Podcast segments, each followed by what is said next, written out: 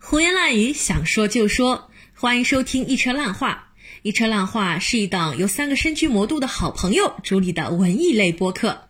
我们关注国内外的书影音和戏剧综艺，以三十加的女性视角解读我们喜爱的精神食粮，希望成为您的江浙沪文艺小指南。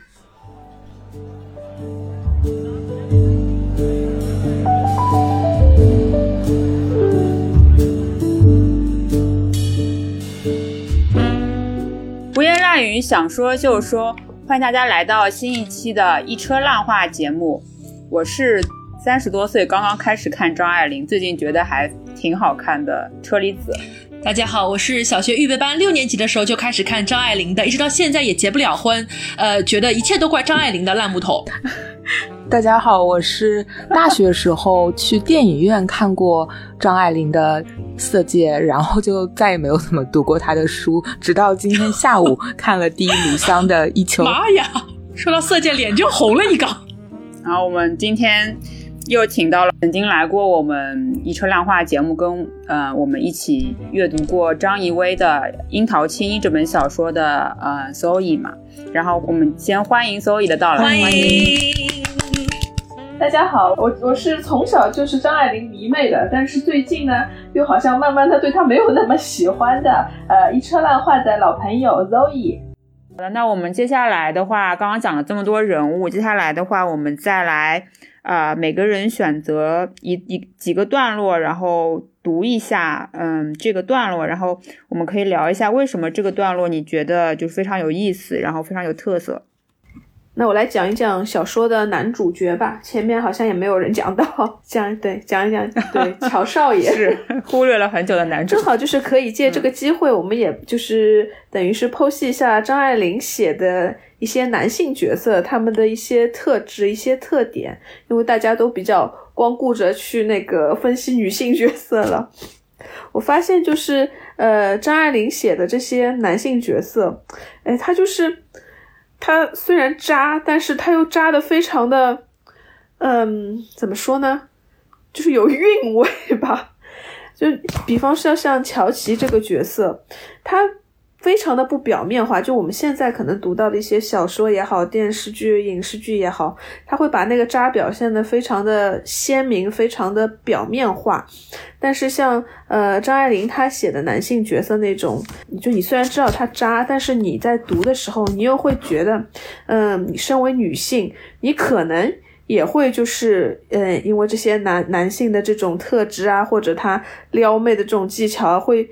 会也会慢慢像呃小说中的女女主人公一样这样沉沦，所以我这边的话呢，就今天给大家分享一下乔琪她撩妹的几个几个片段。第一个就是呃葛威龙和他第一次见面，见面的时候好像是说他们俩握了手以后呢，嗯葛威龙就觉得呃他一直在看他，原文是这么写的。乔西乔和他握了手之后，仍旧把手插在挎袋里。站在那里微笑着，上上下下的打量他。威龙那天穿着一件瓷青薄绸旗袍，给他那双绿眼睛一看，他觉得自己的手臂像热腾腾的牛奶似的，从青色的壶里倒了出来，管也管不住，整个人自己全泼出来了。连忙定了一定神，笑道：“你看着我不顺眼吗？怎么把我当眼中钉似的，只管盯着我？”乔西乔道：“可不是眼中钉。”这颗钉恐怕没有希望拔出来了，留着做个永远的纪念吧。啊，这就是他们俩第一次见见面的时候，我乔西我就觉得他真的是不愧是撩妹高手，就这话接的真的是非常的圆满。然后呢，他第二段是编的台词，是原著里面就有的。我觉得怎么这么像什么土味情话？对。但是我就觉得你看文字和看那个画面好像还是有一点区别。对，然后第二段呢，也是他们俩第一次见面，可能两个人就互相又走了一段路，呃，然后两个人坐下来了。坐下来以后呢，两个人也没话讲，因为不是很熟嘛。然后，呃，威龙就说：“哎，我们还是谈谈话的好。”然后乔琪就说：“哎，你一定要说话，我说葡萄牙语给你听。”当下低低的说了起来，威龙侧着头，抱着膝盖听了半晌，笑道：“我又不懂你在说些什么，多半你是在骂我呢。”乔琪柔声道：“你听我的口气是在骂你吗？”威龙忽然红了脸，垂下头。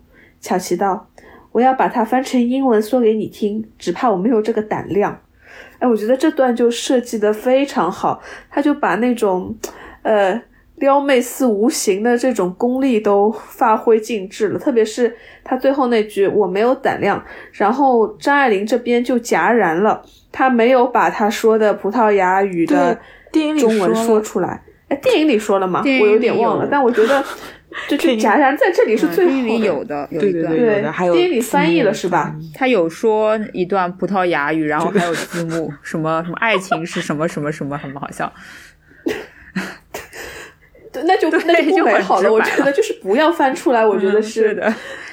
对对对，不要翻出来就最好。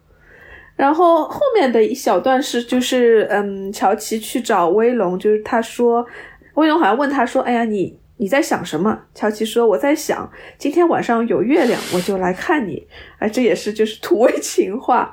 然后那天果然就有月亮，然后他去看了威龙，然后对吧？两个人那个啥了。呃，他回去的时候呢，就碰到了那个尼尔，尼尔，然后嗯，尼尔就说，意思就是说，哎呀，你招惹了弟弟不够，还要来招惹威龙，就把他说了一顿。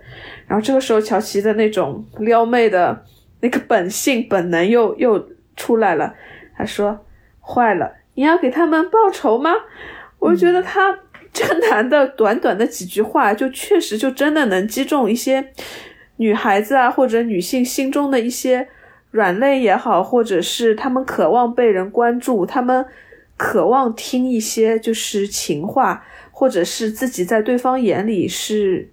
嗯，比较独一无二的，就他会给人营造这么一种感觉，他对你说这些话，让你觉得你在他眼中是和其他女孩子不同的。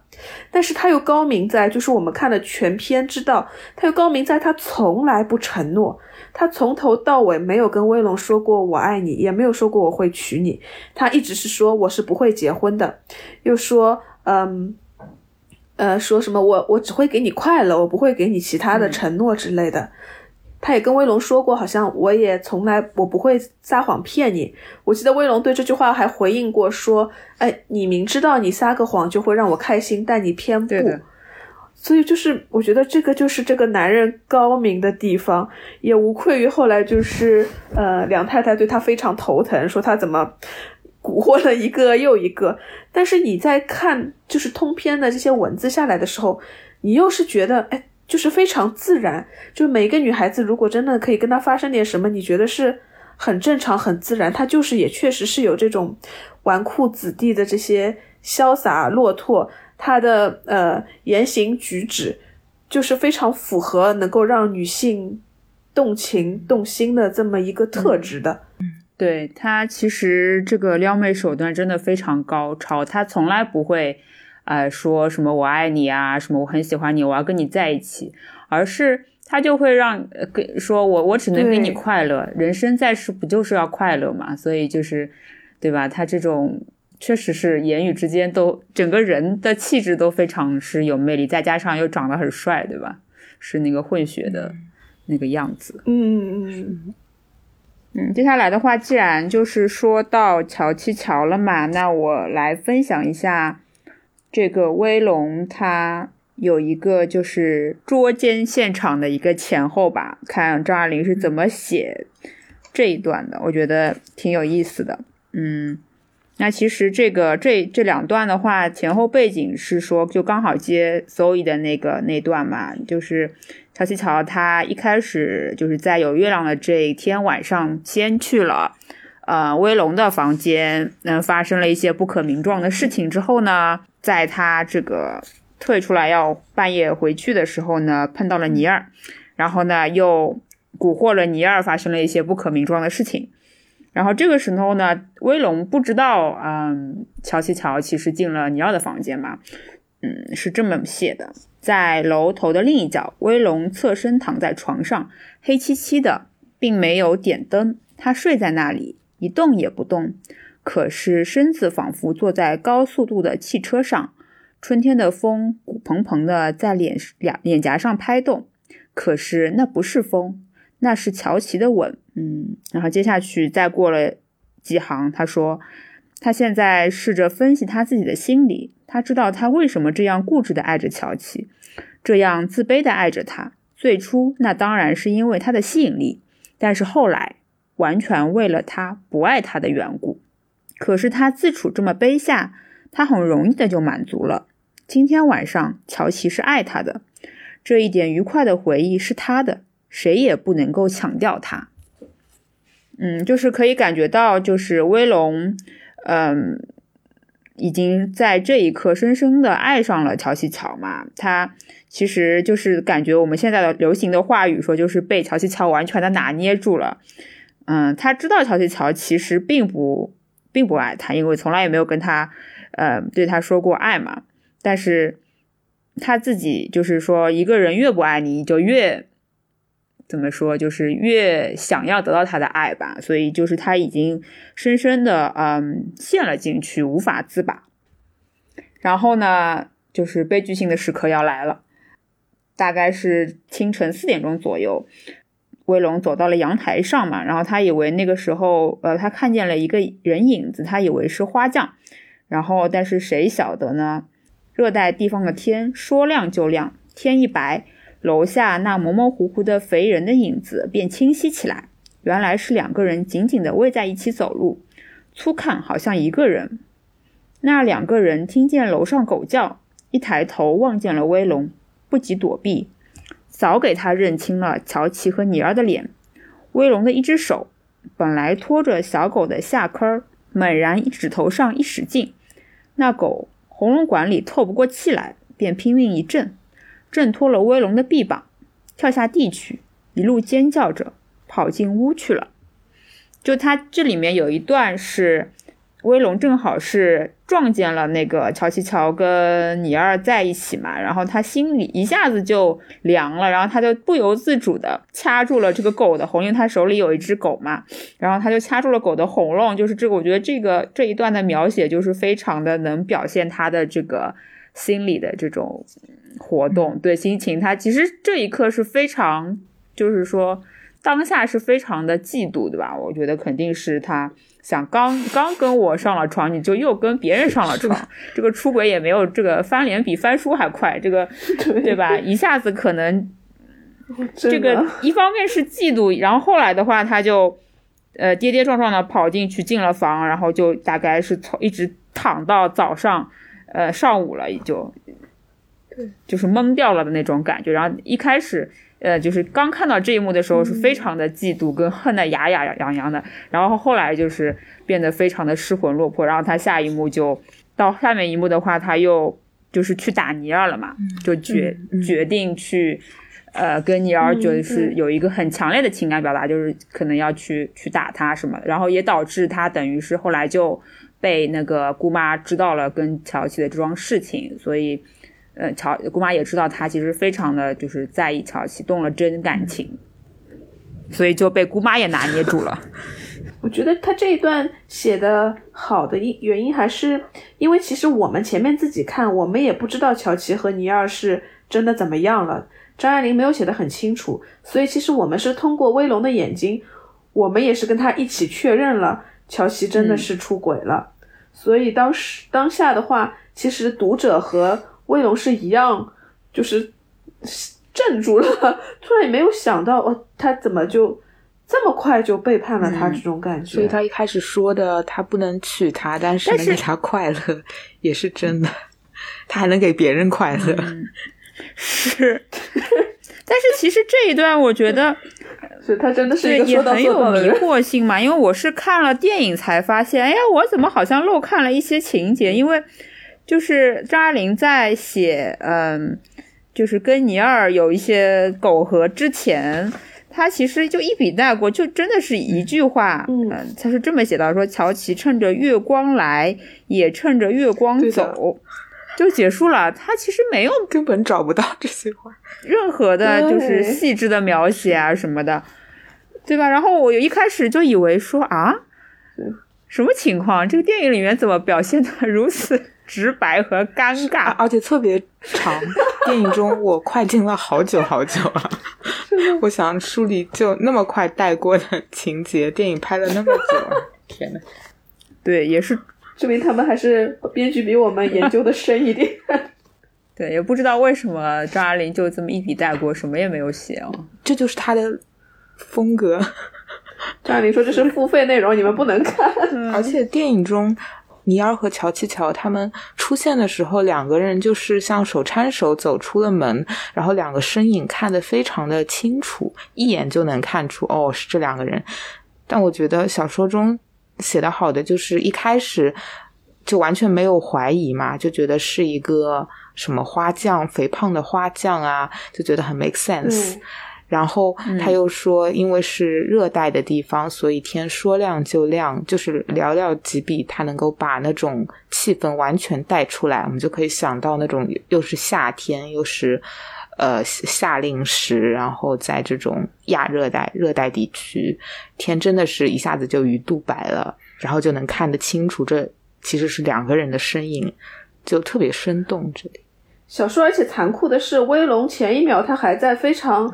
沉醉在自己的爱情中，觉得他嗯之前的烦恼都没有了，他有依靠了，怎么样怎么样？突然下一秒看到乔琪和另外一个女的在一起，这就是真的很大的一个反差。没错，所以下后面也是就是打尼尔打的特别的狠吧，然后对，然后就其实而且尼尔的那句话，嗯，其实也点出了嘛，可能也是张爱玲想说的，就是说由他去吧，他也够可怜的。就是明明，嗯，刚刚确认了自己的爱，结果就被背叛了嘛。就是也是个可怜的人。对对，这句话挺戳心的。嗯，前面讲的是清晨的，我来讲一个 晚上的一个场景，但是是呃发生在非常前面的，就是呃威龙他在和姑妈说好他要嗯。跟姑妈一起住啊，搬到他们家之后呢，他正式的就是搬家了。他搬家的时候，他其实是带着一个呃佣人，叫做陈妈。嗯，他就说，呃，那天夜里啊，呃，香港的深宅大院比起上海的紧凑摩登经济空间的房间，又另是一番景象。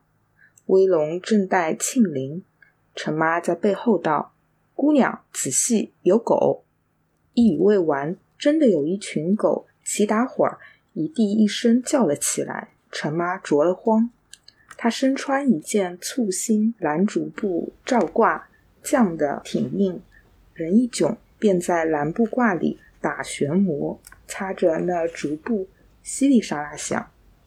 他和梁太太家的弟弟和尼二一般的打着辫子，他那根辫子却扎得杀气腾腾，像武侠小说里的。九节刚变，威龙忽然之间觉得自己并不认识他，从来没有用客观的眼光看过他。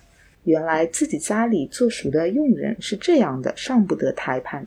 应道：“陈妈，你去吧，再耽搁一会儿。山上走路怪怕的，这儿两块钱给你坐车，箱子就搁这儿，自有人拿。”陈妈打发走了，然后庆龄。我觉得这一段。很有意思的是两个方面吧，有一个叫万燕的这个同济的老师，呃，他写了一本书叫呃解读张爱玲，他是从一个浅文本的角度来解读他所谓的浅文本，就是呃可能影响张爱玲呃写作的那些作品，就比如说很早的就是《红楼梦》啊，包括什么一些就是其他的古典的作品吧，嗯，然后在这一段中。我就是看出了，呃，一个呼啸山庄的一个影子，就是感觉深夜的时候，这个姑娘她呃来到了另外一户人家，另外一户更加温暖、更加富有也更加体面的人家，呃，她要去进入那里的生活。然后呢，呃，晚上的时候，在她靠近那栋呃华美的大宅子的时候，又响起了狗叫声。这其实是《呼啸山庄》里面特别像里面那一幕，就是凯瑟琳她呃接近画眉田庄的时候，她她是先被那个狗咬伤了，然后她进入了就是林纯家里，嗯，然后就是在林纯家里养伤养了几个月的时间，然后最后她感觉自己似乎也有些变化。这个其实和呃威龙他进入姑妈家里过了几个月以后，发觉自己已经不是过去的自己了。这个人物发展上是有些相像的。我后来就是看张爱玲，她其实也是改编过那个电影剧本的嘛，她。就改编过《呼啸山庄》，它是改成叫那个《魂归离恨天》。呃，整个故事是跟《呼啸山庄》很像，然后但是是当时以香港为背景的这样的一个呃改编。呃，张爱玲她还有呃一个短篇小说叫做《花雕》，然后这个《花雕》里面呃写了一个很很悲惨的一个女生。呃，她生病以后就年纪轻轻就病死了的故事。但是呢，在形容这个呃女主角的时候，她就是呃就写到了《呼啸山庄》。她说：“穿长她呃长睫毛，满脸的颤抖的灵魂，呃。”充满了深邃洋溢的热情与智慧，像《魂归李恨天》的作者艾米丽·勃朗特，就是他很明显的是读过《呼啸山庄》，并且还挺喜欢这个作品，所以他会反复的在他早期和他中期的时候都有对这些作品的呃，就是 reference 也好，改编也好，所以我觉得在这里这个场景可能也是。多少有一些可能是致敬啊，或者嗯，形成一个比照啊的这种意思。但是他嗯也有自己创新的地方啦，因为他写到威龙身边是有一个嗯仆人叫做陈妈的，然后这个陈妈是很上不了台盘的，呃，这就很明显就是呃威龙他自己他的对自己的设定，对自己的期望肯定。我的佣人上不了台盘，但是我要上得了台盘！我的佣人是这样，我不能像他这样，呃，所以他对自己是有 很高的要求的，呃，也不就是一开始的时候就有很高的要求。这个时候，他其实身边除了这个香港本地的佣人陈妈以外，他已经没有任何非常熟识的人了。他这个时候，他的父母啊，他的什么嗯葛家老夫妇啊，已经。和一个做菜的老妈子，呃，该打发的打发，该回上海的回上海。他身边已经没有没有家人了。陈妈可能是他最后的一个嗯相处过的家人，但是他就可以说是 非常淡漠的，就跟他说，呃，什么箱子就搁搁在这儿，呃，自有人拿，你你快点走吧。他也没有跟他什么挥泪告别啊，这种。这里的话就。挺像张爱玲她自己的一个人生的经历。她在差不多十岁左右的时候，嗯，她妈妈，嗯，就是跟她爸爸离婚以后，她妈妈和她姑姑一起去欧洲啊，去法国留学或者去游学。呃，在此期间，在她差不多十岁的时候，她母亲，呃，有回来看她。他在他的一个呃短篇的随笔叫做《私语》。当中，他写道：“他说，不久我母亲动身到法国去，我在学校里住读，他来看我，我没有任何惜别的表示，他也像是很高兴，事情可以这样光滑无痕迹的度过，一点麻烦也没有。可是我知道他在那里想，下一代的人心真狠呀！一直等到他出了校门，我在校园里隔着高大的松山，远远望着那关闭了的红红铁门，还是漠然。”但渐渐的觉得这种情形下眼泪的需要，于是眼泪来了，在寒风中大声抽泣着，哭给自己看。我就我就觉得这个这个情景虽然是一个。他的随笔不是一个虚构的文体，但是充满了抓马，然后也充满了镜头感，然后也把他就是作者本人的那一种可能对于他的这种早熟吧，然后他的这种嗯相对比较可能淡漠的一个情感的流露，也在小说中和葛威龙的这种相对比较淡漠的情感和这种早熟的这种性格其实是十分。十分相合的，呃，然后我想再念后面的一小段，就是紧接着啊，就是葛威龙他已经到了他们家嘛，然后呃，张爱玲写道：“小丫头通报进去，里面八圈牌刚刚打完，正要入席，梁太太听说直小姐来了，倒踌躇了一下。她对于银钱交易一向是仔细的，这次打算在侄女儿身上大破欠囊，自己还拿不定主意，不知道这小妮子是否有出息，值不值得投资。这笔学费说大不大，说小也不小。好在钱还没有过手，不妨趁今晚请客的机会，叫这孩子换件衣裳出来见见客。俗语道：“真金不怕火烧。”自然利剑分晓。只是一件，今天在座的男女都属于配好了搭子的，其中布置煞费苦心。若是这妮子果真一鸣惊人，楚凤卿与老凤生势必引起一番骚动，破坏了均衡。若是威龙不记事的话，却又不妙。盛会中夹着木头似的孩子，更觉扫兴。还有一层，眼馋的人太多了。啊，然后这里是写到一笔学费嘛，这笔学费并不是威龙他要付给学校的，而是从他的姑妈的角度说，姑妈要投资给威龙的。然后这个其实也说到学费，就是让我想到，呃，花雕这个短片里面他提到了一段话，就是说川呃川长他是一个七个孩子的一个家庭里的。可能是女儿中最小的一个，她有另外还有三个姐姐，然后还有另外还有三个兄弟，她是最小的一个妹妹。呃，写到她的一个对人生的布置啊，她是这样想的：她说，呃，好容易熬到了这一天，子子们一个个都出嫁了，穿长这才突然漂亮了起来。可是他不忙着找对象，他痴心想等爹有了钱，送他进大学，好好的玩两年，从容的找个合适的人。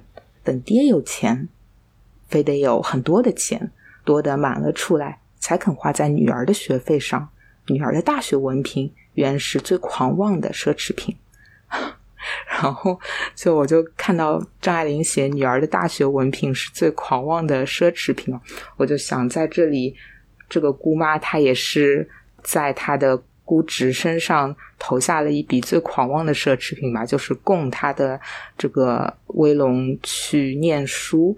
但是这个书呃就不是字面意义上的书了，而是就是人生大学嘛，就是在他的这个小白楼里面要学会怎么样去做一个上得了台判的人，怎么样去做一个能够在乱世之中就是生存的下来的人。就这么看来，这两段其实是有关系的。前面正好威龙自己觉得要上得了台盘，然后后来就是姑妈盘算着他要能够检验一下是不是能够上了台盘吧。那接下来请木头来分享一下他挑选的段落吧。嗯，好呀。我想分享的这个段落，其实我在一开始的时候也有提到过，就是威龙她是一个有着非常丰富的内心内心戏的一个小丫头，但是她对待她的姑妈的时候却是呃一百二十分的拍马屁。那我想分享一段她在看完姑妈之后的一个心理活动。威龙觉得自己是《聊斋志异》里的书生，上山去探亲出来之后，转眼间。那贵家宅地已经化成一座大坟山。如果梁家那白房子成了坟，他也许并不惊奇。他看那姑母本是个有本领的女人，一手挽住了时代的巨轮，在他自己的小天地里留住了满清末年的淫逸空气，关起门来做起了小型的慈禧太后。但是威龙这么想啊，至于我呢，我跟他肯定是不一样的。我睁着眼走进了这鬼气森林的世界。若是中了邪，我怪谁去？可我们到底是孤直，他被面子给拘住了。只要我自己行得正，立得直，我不怕他不以礼相待。外头人说闲话，就让他们说去。我念我的书，因为等到将来啊，我会遇到真正喜欢我的人，自然会明白的，绝不会相信那些无聊的传言。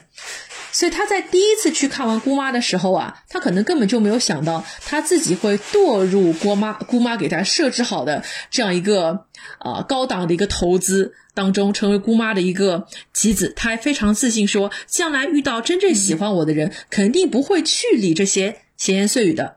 但是非常非常讽刺的是，仅仅可能就过了三个月吧，因为这篇小说本来就还蛮短的嘛，可能你还没有翻两页，你看到他整个人就变了。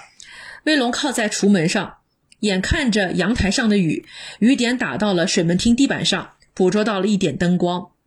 他叹了一口气，三个月的功夫啊，他对这里的生活已经上了瘾了。他要离开这儿，只能找一个阔人嫁了他，一个有钱的，同时又合意的丈夫。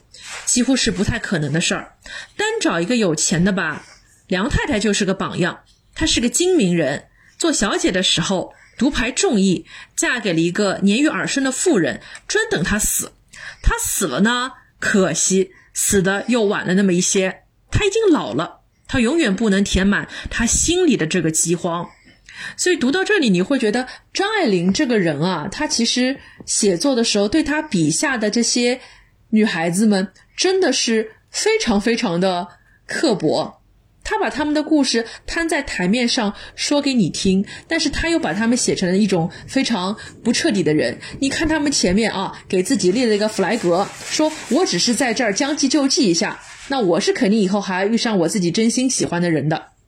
结果过了三个月，他就开始盘算着：我到底是找个啊有钱的又老了呢？那万一他死太晚可怎么办？这个语语气啊就非常的调皮，这有种揶揄的感觉。那我到底还是找一个我自己真心喜欢的，或者条件差一点的人呢？他已经开始打这种算盘了。所以这个时候你会觉得，这个女主角啊，她虽然贵为所谓的言情小说里的女主角，但她又是这么的。不堪，就觉得张爱玲这个女人她真的是挺坏的。然后另外就会让我想到啊，她之前啊写过的另外一篇啊故事，就是花雕。刚才一秋老师有分享过一个早早病死的叫穿肠的女孩的故事啊。其实张爱玲对穿肠也是非常非常的。可以说是刻薄，因为穿肠之前是许了一户人家，本来以为自己可以有结婚的这个命运啊，是和一个医生，但他后来发现医生也是后来经不住他病了两年嘛，外面又找了一个非常丰满的、有点胖胖的一个女护士，所以张爱玲她用的这个笔法哦，真的是可以说是我见过的最反讽的笔法之一。他就写到女护士要来他们家吃饭。所以他知道之后，他就找了一张自己拍的非常好看的一张照片，压在了吃饭的桌子的玻璃下面。然后这个女护士弯了弯腰说：“哎，这是谁呀？”他看了看，如果是有名的照相馆拍的，一定有英文的字凸印在图的下端。可是没有。他含笑问道：“在哪儿照的？”穿肠说：“啊，就是这附近的一家嘛。”美珍说：“哎，小照相馆拍照，一来就把人照得像个囚犯一样。可是郑小姐，您还真是上照。就这么一个快要病死的女孩子的一个小心眼，张爱玲非常细致的把它写了出来。但是呢，她又让这个小心眼最后是打了一个水漂，且像是被人给侮辱了一番一样。这这会让人觉得。”为什么不给他留那么一点点面子？哪怕是他要去寻死的时候，他写到穿长他身边带了五十块钱，打算买一瓶安眠药，再到旅馆里开个房间住一宿。多时没这样出来过，他没想到生活程度涨到这样。五十块钱买不了安眠药，况且他又没有医生的证书。他茫然坐着黄包车兜了个圈子，在西菜馆吃了一顿饭，在电影院里坐了两个钟头。他要重新看看上海。你就会发现，一个人他本来想好要死了，他带了五十块钱，他在上海兜了一圈，结果又没有死成。就是这个时候，作为读者，你不知道应该是哭还是笑，所以这个地方就会觉得。张爱玲，她可能对于她笔下的人物，她从来就没有过非常的喜欢，她也没有非常的憎恨，她就是像她笔下的这个弟弟和尼尔的名字一样，她是用她的眼白来看着她笔下的这些人物，让他们啊竖一个 flag，又看着他们这样啊脸上无光的走完了他们人生当中的一个高光的片段，所以。还是会觉得张爱玲这个女人，嗯，还是应该少不读张爱玲啊。对，我就发现她笔下的这个主角吧，经常是非常自相矛盾，然后人家说这种一般就是可能很多小说是那种英雄式的主角，但是他笔下的人物，他感觉都是有一种冷眼旁观的这种视角去写他的，就是其实还蛮冷淡的，他可能对。也是比较一种讽刺的感觉吧，可我不不太清楚是你们觉得是有他，肯定是有他自己啊自自身的一些映照在里面的嘛？就为什么他笔下的这个女主角都非常的怎么说矛盾呀？然后其实有这样的一个猜测，我在想，就是张爱玲有没有可能她其实是一个彻头彻尾的一个厌女主义者？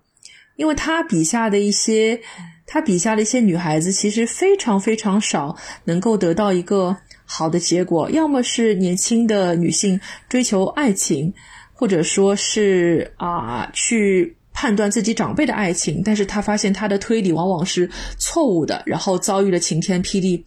又或者是啊那种寡妇。他觉得我得再去找一个啊比较登对的人儿，但是最后也没有一个很好的结果。似乎张爱玲笔下的男男女女之间，他们并没有都留下一个好的结果，往往是年轻的人蹉跎了岁月，而年老的人更加的呃色衰。哪怕是年轻时曾经这么的有风情、有热情的曹七巧，他最后也成了一个吸着鸦片躺在床上，任由镯子在。胳肢窝下，就但是再也没有办法充满丰裕的，没有办法有丰裕的手臂的肉来支撑起这个镯子，这样一个老妇人，呃，然后一半的泪就洒在了这个荷叶边的枕头上的这样的一个女人，嗯，所以我在想，张爱玲有没有可能压根就是个厌女的人呢？我我确实听到过这种论调嘛，应该好像是之前有人讲过，但是我又想到之前就是一秋老师就跟跟我们讲说那个，呃呃。那个日本的那个女上野千鹤子作家叫什么来着了？上野千鹤子跟我们讲说，其实很多女性本身就是带有厌女倾向的。然后我就觉得她其实不是，也不能判断说她不厌男，我觉得都挺厌的。她就是很厌世，然后就是很，你知道吗？就悲观主义者，就是很讨厌人。对，然后所以她就，而且可能是就是写的悲剧。嗯，写喜剧不太人能能够让人就是引起注意跟共情吧，然后写悲剧性的女性就往往会更加容易就是引起一些关注吧，我觉得是。然后我觉得他对他笔下的人物其实都挺狠的，就即使是男性啊什么的也都没有就是特别，呃，怎么讲就是。至少在这个第对。对没有放过任何在低录像里面，我没觉得就是它里面的男性人物有什么呃特别完美的完美的那个人设啊什么，其实其实都没有，所以我觉得他可能就是厌世，他还 也很厌婚姻，或者他可能自己周围对周围他自己周围也没有非常美好的爱情啊或者什么能够让他写的。可能从他自己自身的经历，或者他家庭，包括他母亲、他姑姑这块，嗯，他看到的男男女女就没有特别美好的这种人吧？我觉得他就是一个，我们现在不是大家都很喜欢看什么甜宠剧啊之类的？我觉得张爱玲就是一个反甜宠的至尊。但其实他的小说里，呃，男女主的相遇，他一般还是写的挺挺美的。挺唯美的，而且就是也会有一些甜言蜜语，包括那个花雕里那个穿肠和呃那个医生张医生吧，就一开始他们见面的时候，他们呃相爱的时候还是有的，你也会看到就是爱情萌芽的影子，但是就是他可能嗯写的更现实一点。就像我们平时，如果你要看一部爱情故事啊什么的，他们会说，哎，男主人公啊不在乎你的家世、你的门第，或者不在乎你的过去。但是张爱玲写的男主，男主一般性他就是在乎。呃，像《金锁记》里面，呃，女主角叫什么？曹曹七巧她女儿对吧？叫长安好像。长安后来就是也相亲过一次嘛。其实，呃，她和对方那个男孩子也是互相心仪的。但是后来被他母亲就是一手破坏了，但你就是你就能够看出那个男孩子就很快很容易就打退堂鼓了。他也甚至就是没有向长安去求证过你是不是这样一个人，或者你母亲是不是在诋毁你，他就马上第二天或者第二次见面的时候就觉得我们俩不可能有这段关系。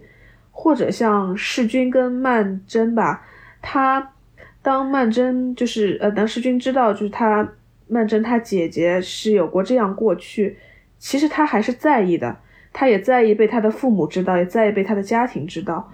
所以张爱玲写的男主人公，可能从另一个角度讲，其实是更现实的、更接地气的，因为毕竟我们不可能遇到真的那种。呃，我只要为了爱，我什么都不在乎的这种男孩子，所以他只是可能把更多的一些人性的劣根性，嗯，写得更透彻了，就写得更直白了，等于是让我们看到了人性比较残酷的一面，然后我们就会觉得那些女性就越发的可怜吧，就是她们原本可以拥有一些美好的东西，但是。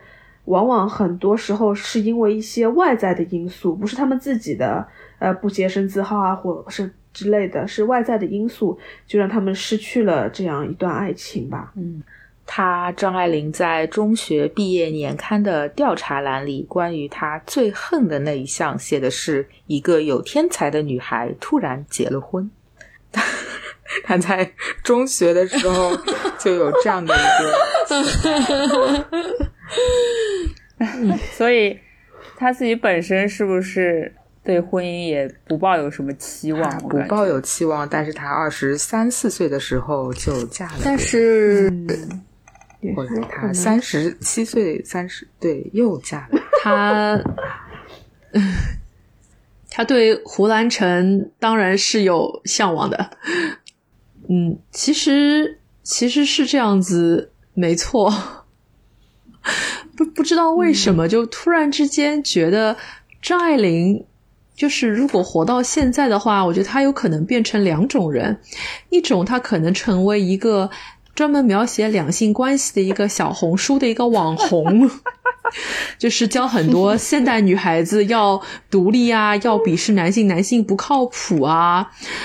的这样的一个网红，他还有这种身份，我觉得他非常有可能变成 S N H 塞纳河，就是四十八的女偶像。好，好吧。你这个脑洞开的有点大，就是精神领袖那种吗？就是塞纳河的塞纳河的小偶像，他们有个特点，就是他们的人设是哦，男人，男人，我们才不搞男人呢啊，我们生活在一个 kina kina 的世界，我们的世界里面没有男人的。就是他们活在一个很真空的，他们活在一个很真空的一个世界里面，没没没有男人，其实也是他们的一种人设。所以很多三德河的成员，他们在舞台上开玩笑时都会说：“哦，你别瞎讲哦，我讨厌男人的哦，好讨厌，好讨厌，好讨厌。”然后别的成员会打打趣说：“哦，所以是越讨厌才越喜欢吗？”所以有有可能会觉得，哎，张爱玲有没有可能也是这样的一个？一个女性的一个形象，她从小见到了很多她的原生家庭的，哎，又说原生家庭了，对不起，她见到了很多这样薄情寡义的，没有对女性，呃，就是善始善终，包括她自己的父亲啊，等等这样的不靠谱的男性，所以她可能。是真的没有这样的一个男性的 role model 去对他产生一些什么样的好感，但是在他内心深处，他真的对男性会一点憧憬都没有吗？那这个也蛮反人类的啊！我相信没有一个女性生出来之后，她可能对对人或者对某种性别就完全是不好奇的一种状态，或者说是不喜欢的一种。状态，比如说我自己吧，就说我的一个人设其实也是一个厌男人设。那其实这样的一种厌男人设的由来，难道是与生俱来吗？肯定不是，它其中可能藏着的是我们对处理男女关系的一种不擅长。正因为我不擅长，所以可能我从第三者的视角来写，我我更过瘾。我自己不要当那个傻女人，我很聪明的。但是在他写小团圆的时候。在他描写九莉这个女性的时候，很多人都觉得九莉和里面的那个男配偶其实就是张爱玲和胡兰成他们两个人的一个怎么说呢？是一个缩影吧。就是在张爱玲的生生长过程当中，其实她的姑妈这个角色是对她起到了很深的一个印象。虽然我们今天一直在聊那个第一炉香里的这个姑妈哦，但是其实她和她真正的姑妈关系是非常要好，因为她姑妈就是一个新式女性嘛，英语也非常的好，可以说是呃她文艺之路的一个启蒙者。在呃小团圆当中，九莉这个角色也是寄居在那个姑妈的家中，也一样，就是说呃我把我的男人。带回了家，但是他这个男人呢，就是这个胡兰成的一个一个缩影了。但这个男人呢，他又是非常非常的一个大男子主义，和乔琪乔这种吃软饭的不同。他的男男人就说：“你让我半夜到你姑妈家来与你相会，我我可不能偷偷摸摸的与你来相会，因为九莉说，请你把鞋子脱了吧。你若不脱这鞋子，半夜里面大家都知道我找男人来上门了，这可不妥呀。”这很像张爱玲啊，我觉得。结果她的这个男人说：“这个男人说，你觉得不妥，我觉得更不妥。我一个男人堂堂正正来与你相会，我便是不愿拖着皮鞋。”于是，在他们相会完之后，啊，九莉还是可以从他的卧房当中听到男人踩着他那坚硬的皮鞋声走出了姑妈家这个 apartment 的这个门。他听得非常非常清楚。他想，既然我听见了，那我姑妈必定也是听见了。那我和男人偷情的事情，姑妈也必定是知道了。那可能很多人也必定是知道了。所以你会发现，张爱玲在写《小团圆》的时候，她已经没有了这种对笔下的女性角色非常刻薄的这种感情。在她写到一个跟自己很类似的一个女孩子的时候，她其实是有一些些卑微的。就是原来我们在遇到自己非常愿意去相处的、去付出真情的男人的时候。原来我们的姿态是会比较低的，嗯，所以可能一个女人她不是天生的艳男，她也不是天生的聪明，那可能她只是没有遇到那个让她变成傻女人的那个男人吧。那我们接下来，嗯，来解答一下疑问啊，就是这个第一炉香中为什么这个威龙还是答应了嫁给乔七乔？这之前好像就是呃。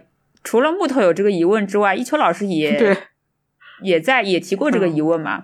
一秋老师，你现在有有自己的解答吗？有有吧，因为看了完整的小说，他感觉到 uncle 往他手上就是靠那个手镯的时候，他其实很害怕嘛。然后他就开始想，哦，我要还是要嫁给一个我爱的人。至于他爱不爱我，可能也不是很重要。但他毕竟还是。年轻并且有颜值的嘛，然后看看身边也没有什么人，那就乔七乔一个人，那他就选择了他。我觉得还挺挺说得过去的。嗯，我觉得这只能归因于一句话，因为爱情。因为龙也才 就是我爱呀，他因为这个小说最后不是也呃有一句话说，嗯，其他人是。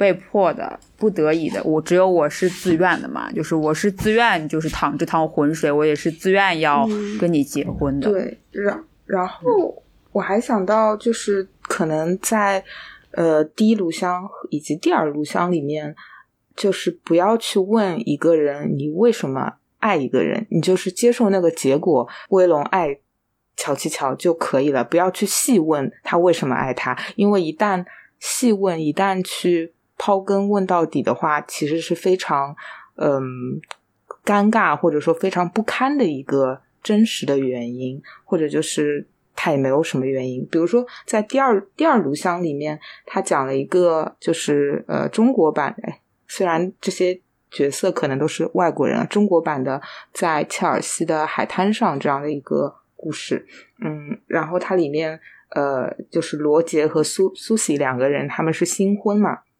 然后在婚礼上面，罗杰就问苏西说：“你为什么喜欢我？”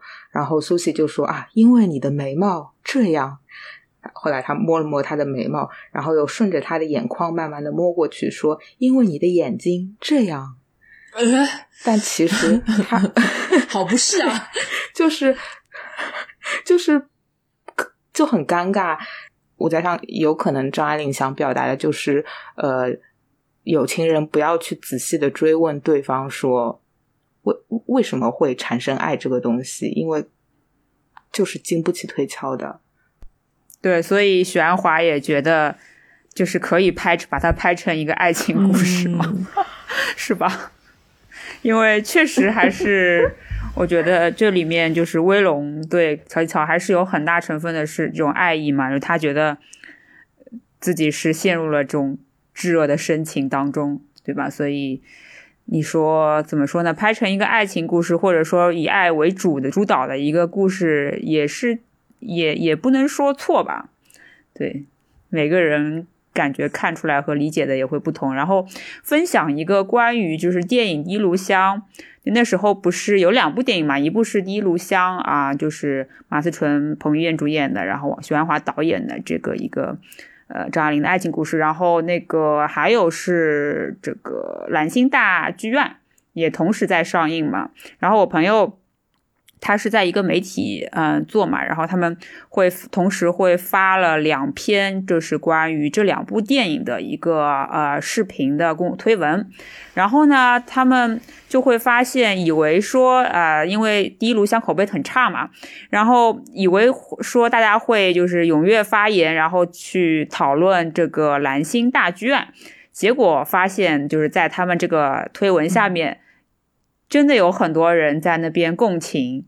第一炉香，觉得说就分享自己很多的什么爱情的感悟啊，什么什么，就像马思纯自己写的那个，呃，读第一炉香的那个感受一样，那样子的一个看到看到的那个是就是爱情本身嘛，所以我就觉得，就是可能许鞍华的这个第一炉香，它确实非常适合下沉市场，也确实。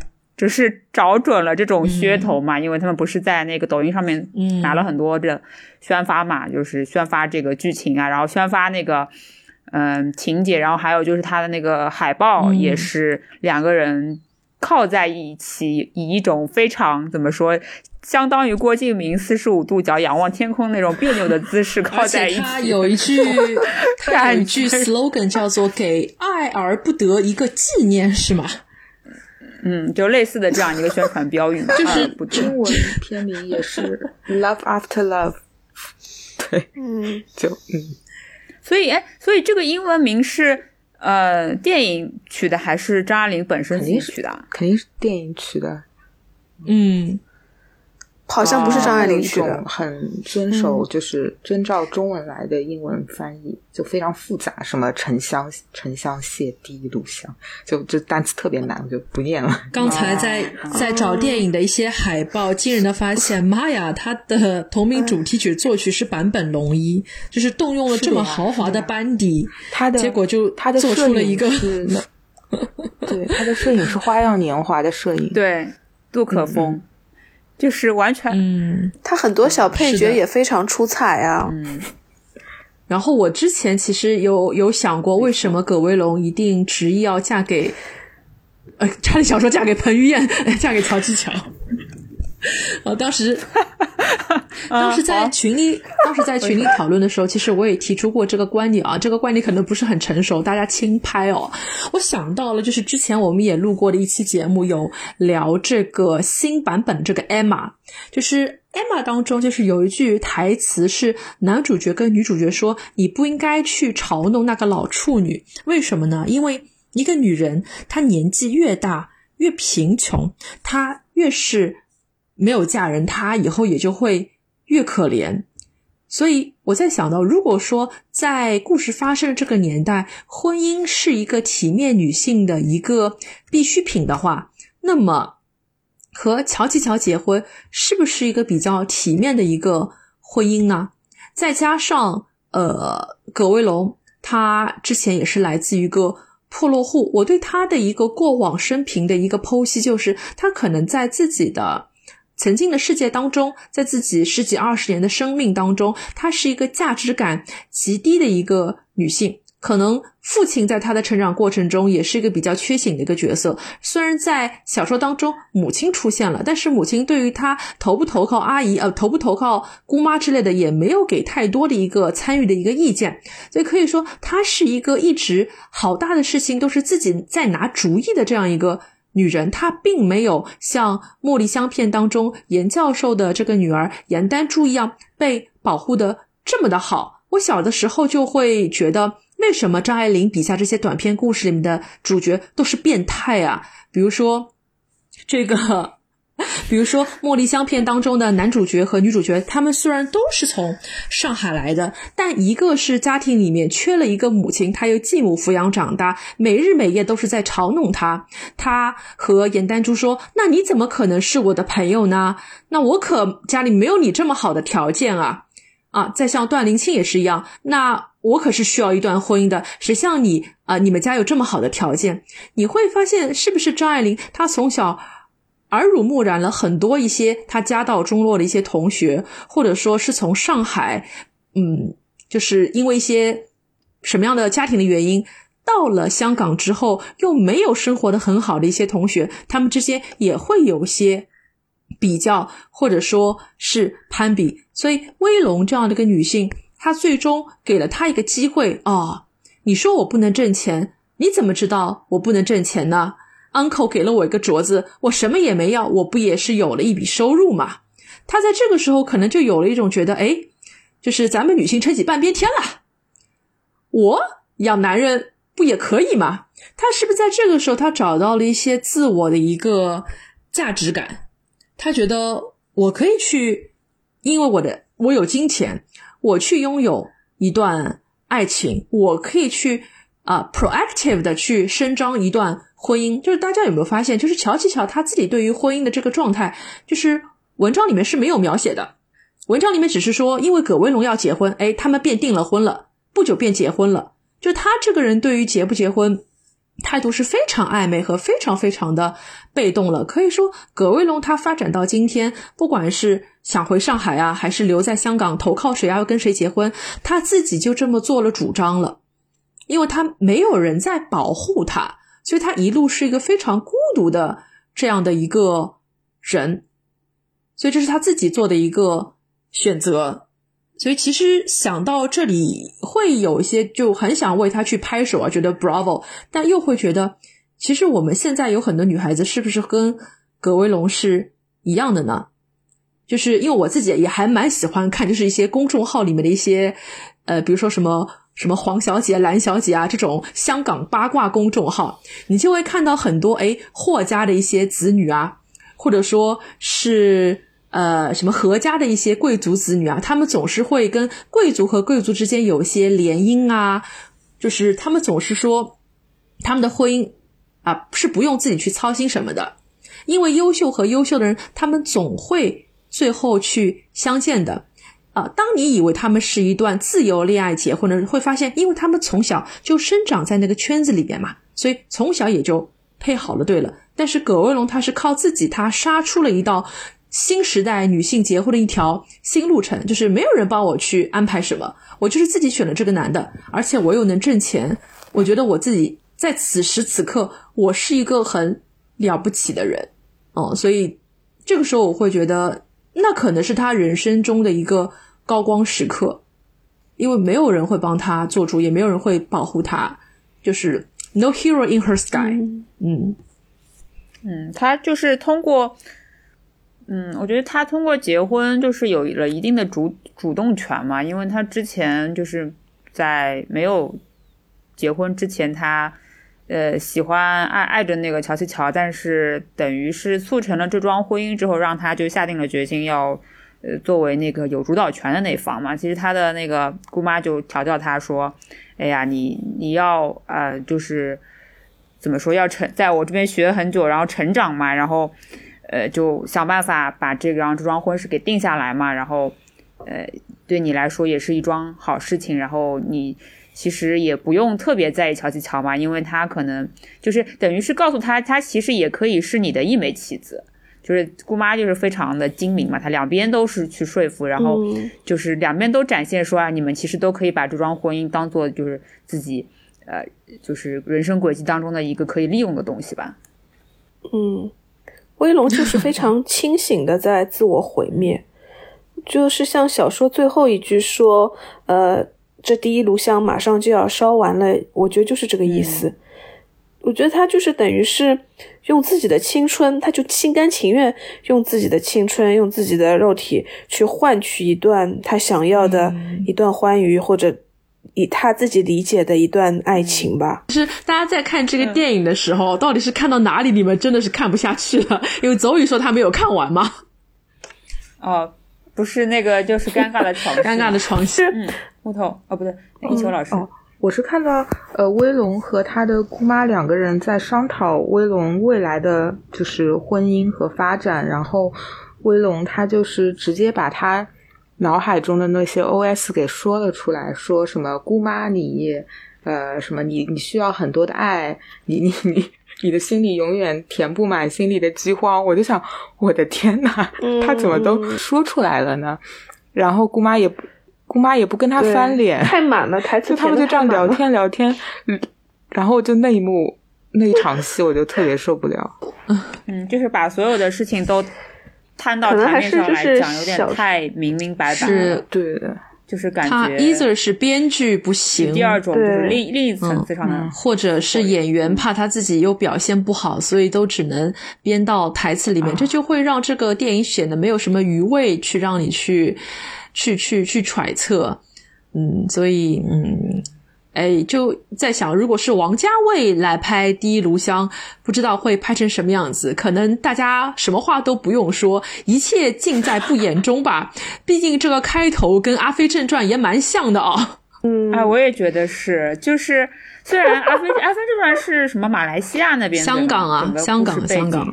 然后我之前因为也是在香港，哦哦，嗯，就是他，但是他《阿飞正传》他整个嗯。电影的质感让你会觉得真的有拍出那种热带然后黏腻的那种呃感觉嘛？但是其实许鞍华他也想拍，但是呢他又没没有拍的很极致，所以我就觉得他那个。大宅子拍的这种感觉，就是感觉点到了一些，因为毕竟他们都穿的很清凉嘛，都扇扇子啊什么的。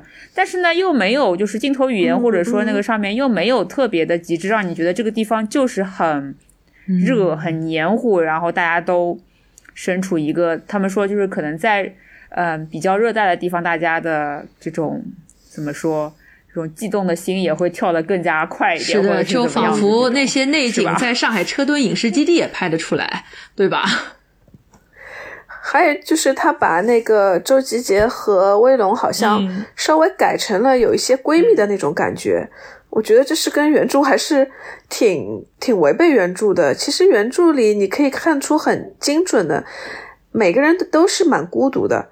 包括周吉杰，包括乔琪乔，或者是姑妈。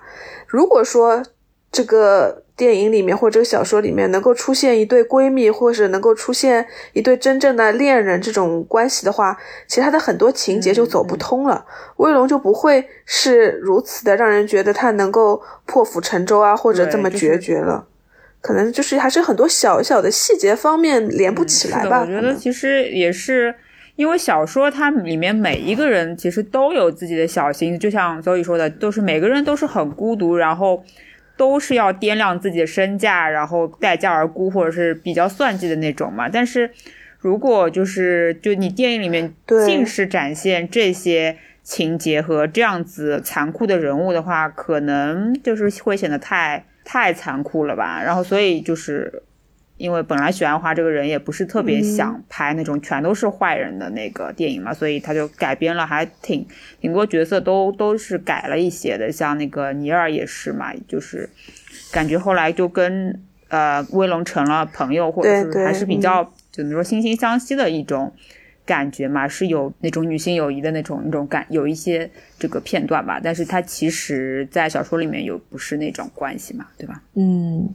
所以你们觉得电影还是值得一看的是吗？我要去把下半部分电影啊，电影就是又 台词雷了点，然后节奏慢了点，选角不准了一点，其他嘛 还行吧，还是可以看看的。所以还是要推荐给那个听众的。想用彭于晏的一句台词来告诫我们的听众啊，当彭于晏跟葛威龙说“咱们不应该结婚，我养不起你”的时候，他说：“你这是何必呀？”你这是何苦？你这是何苦呢？对，然后看到这里的时候就想说，我们是何苦看这个电影啊？哎呀，或者说那个就是马思纯，你何苦 演了这个角色，然后何苦葛威龙要被你演成这样，对吧？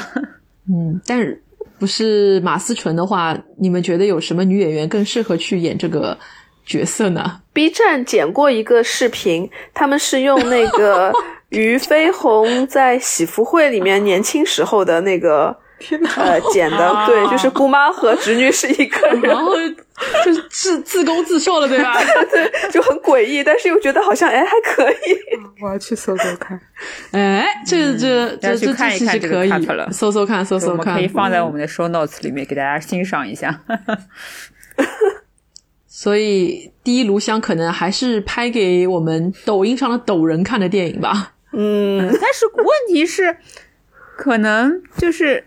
没有看过小说的他也不会忍受这么一个漫长又没什么特别大的波澜，或者说这些波澜全都在眼神跟一些怎么讲眼神里面吧。我我其实后来在第二遍看这个电影的时候，觉得就是它里面一些人物关系啊什么的，还是通过一些镜头语言跟呃眼波流转什么的，还是拍出来一些，就像呃姑妈跟那个司徒邪啊什么的这种。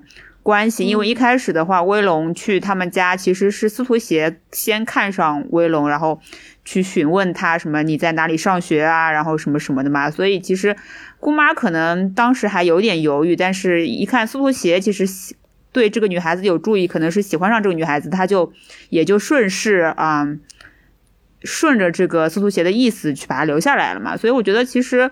嗯嗯，就人物关系啊什么的，还是说得通。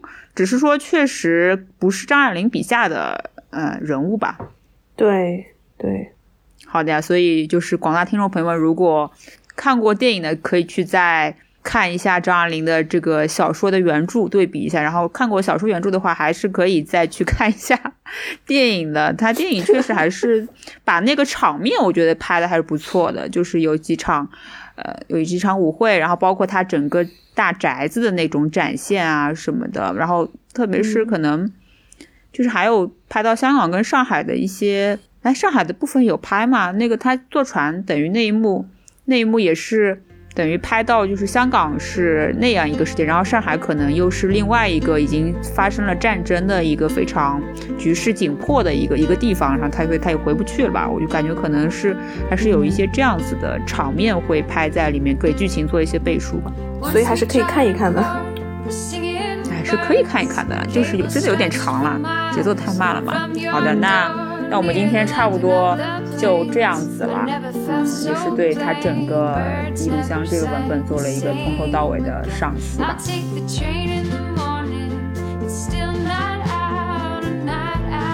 本期节目就是这样啦。那如果您有任何想说的，欢迎在各大平台我们的节目下方给我们留言哦。也欢迎搜索微信客服号 Chat with Rotten Cherry 进我们的听友群，跟我们一起尬三五。